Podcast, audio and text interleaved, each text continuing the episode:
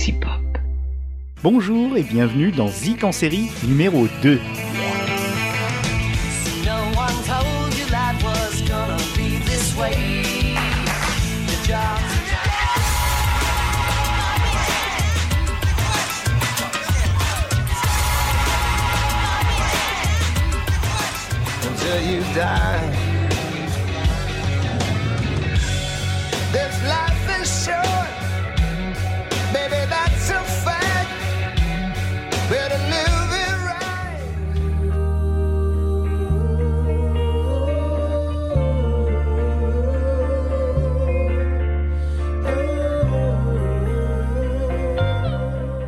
Je suis Dany et j'ai envie de vous parler de la musique dans les séries. C'est l'occasion de parler de- séries aussi, c'est vrai.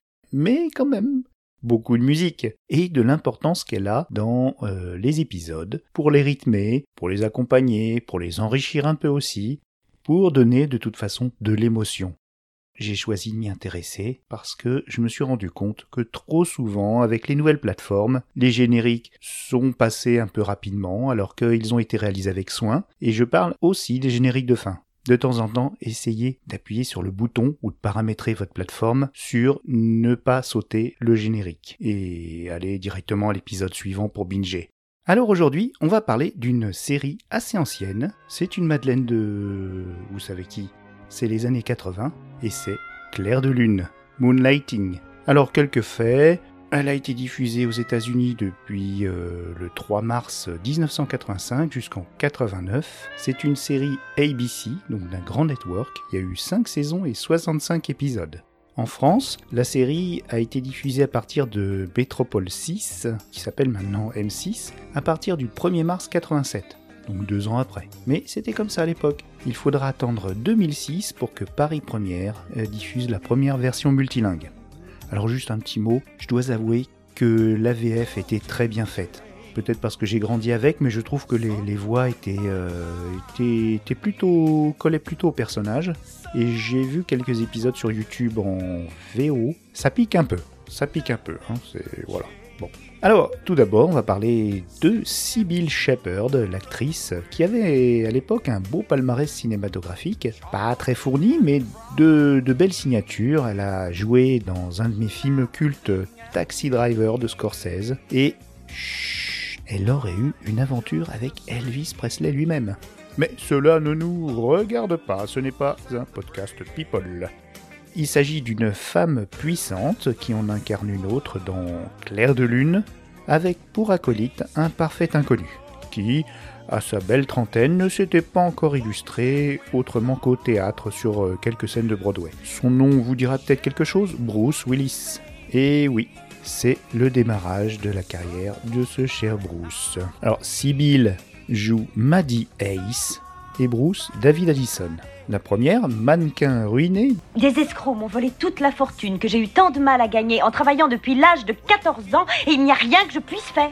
dirige son dernier investissement, encore debout, Il vous reste encore d'autres sources de revenus. Dites-moi, Une fabrique de porte-clés fluorescents. passez-moi la corbeille, je crois que je vais vomir. Attendez, attendez la suite. Euh, Vous avez aussi des parts dans un magasin d'articles de pêche, une librairie porno et dans une agence de détectives.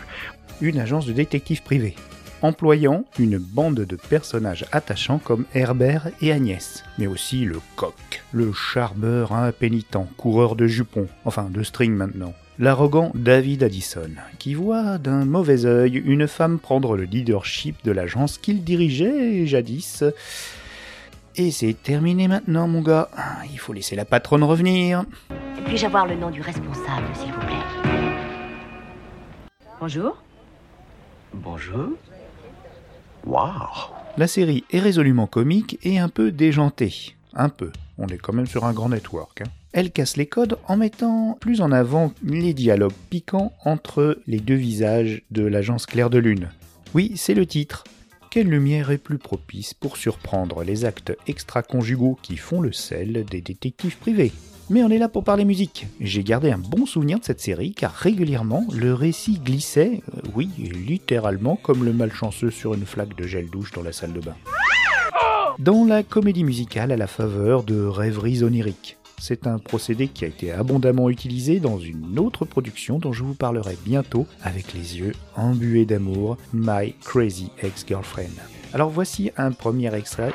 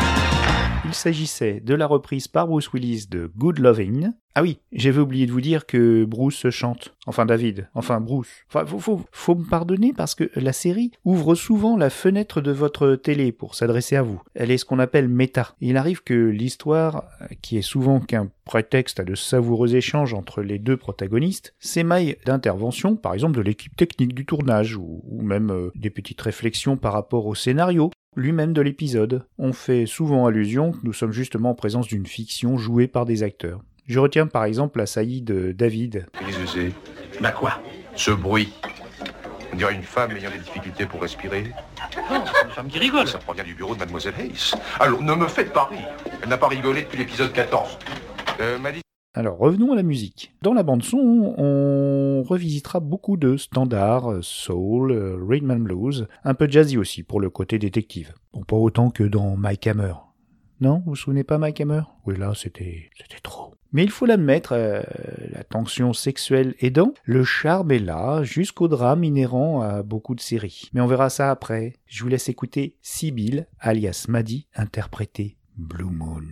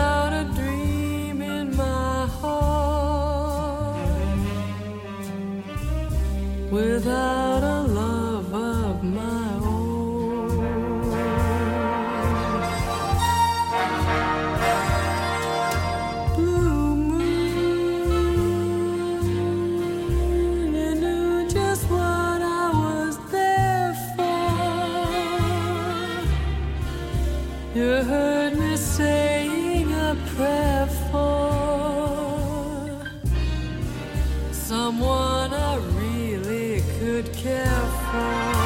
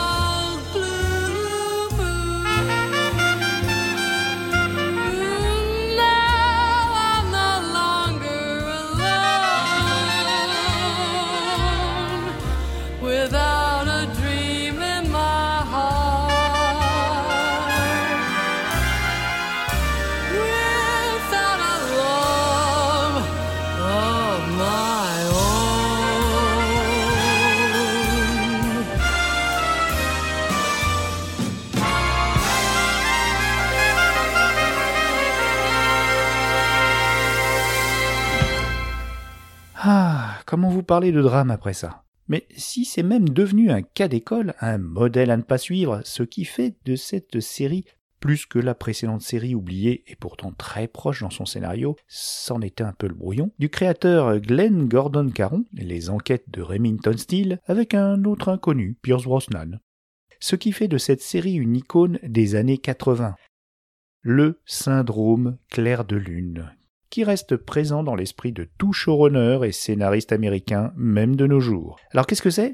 Je vais vous le dire. Mais après cette chanson, qui ne m'a plus quitté depuis ce temps où je l'ai découvert grâce à la série, c'est un standard, hein, euh, croyez-moi que j'ai usé la cassette chrome de la bande-son de cette euh, production.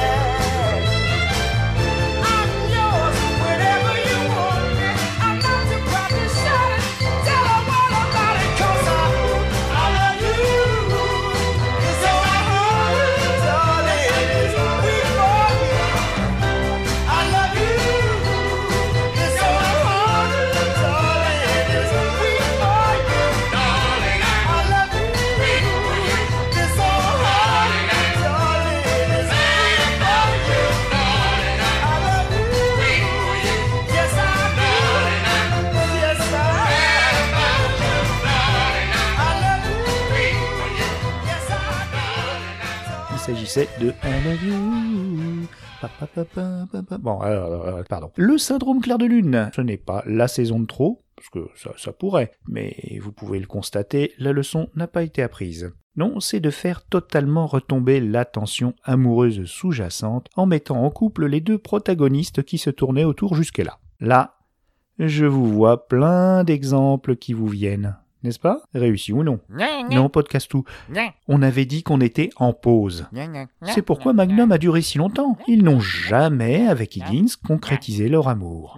Qu'en sera-t-il du reboot dans lequel Higgins est une jolie ex-agent du MI6 oui, il y a eu un- oui, oui, oui, c'est sorti en 2018. On est déjà à deux saisons. Dites donc, faut rattraper votre retard là, hein faut pas rester dans les années 80 les gars. Pour en revenir donc euh, à ce syndrome, on parle même d'ailleurs de malédiction de clair de lune. The Curse of Moonlighting. C'est à partir de l'épisode 14 de la saison 3, intitulé I'm Curious, m'a dit, et je vous mets un petit extrait. Fine. I may have just let the best thing that ever happened to me get away. And look at me, here I am, spending the evening having another pointless argument with you. Fine. Fine, Good. good, Bitch. bastard. Get out. Get out.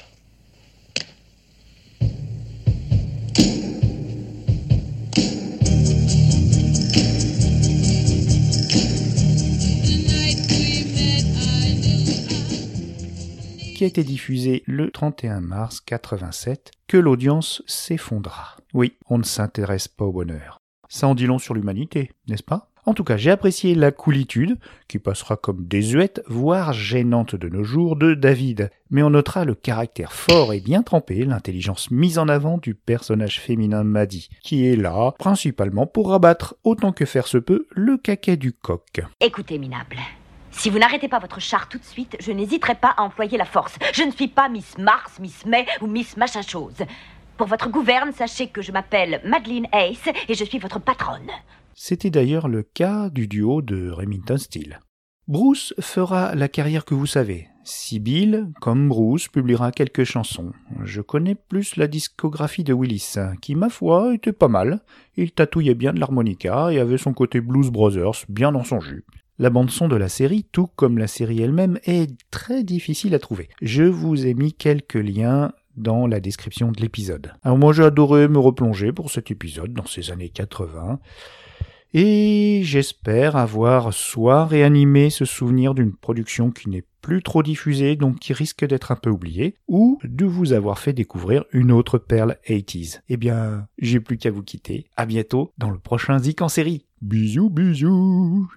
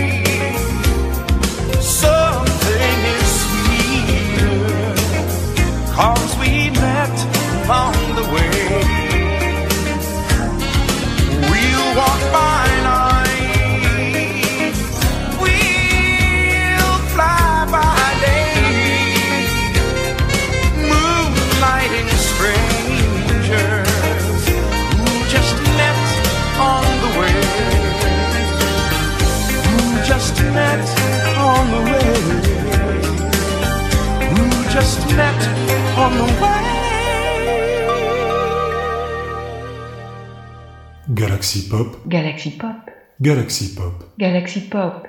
Wow. Galaxy Pop.